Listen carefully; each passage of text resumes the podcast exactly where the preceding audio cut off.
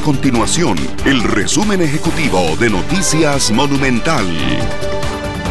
Hola, mi nombre es Fernanda Romero y estas son las informaciones más importantes del día en Noticias Monumental. La restricción vehicular sanitaria nocturna que rige en todo el país a partir de las 11 de la noche será sometida a valoraciones por parte del gobierno esta semana.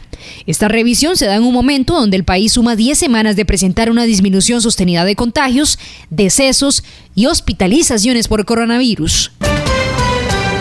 La Cámara Costarricense de la Salud pide a las autoridades sanitarias que se les permita ampliar la capacidad para realizar pruebas de antígenos y así garantizar una rápida detección de nuevos casos de COVID-19.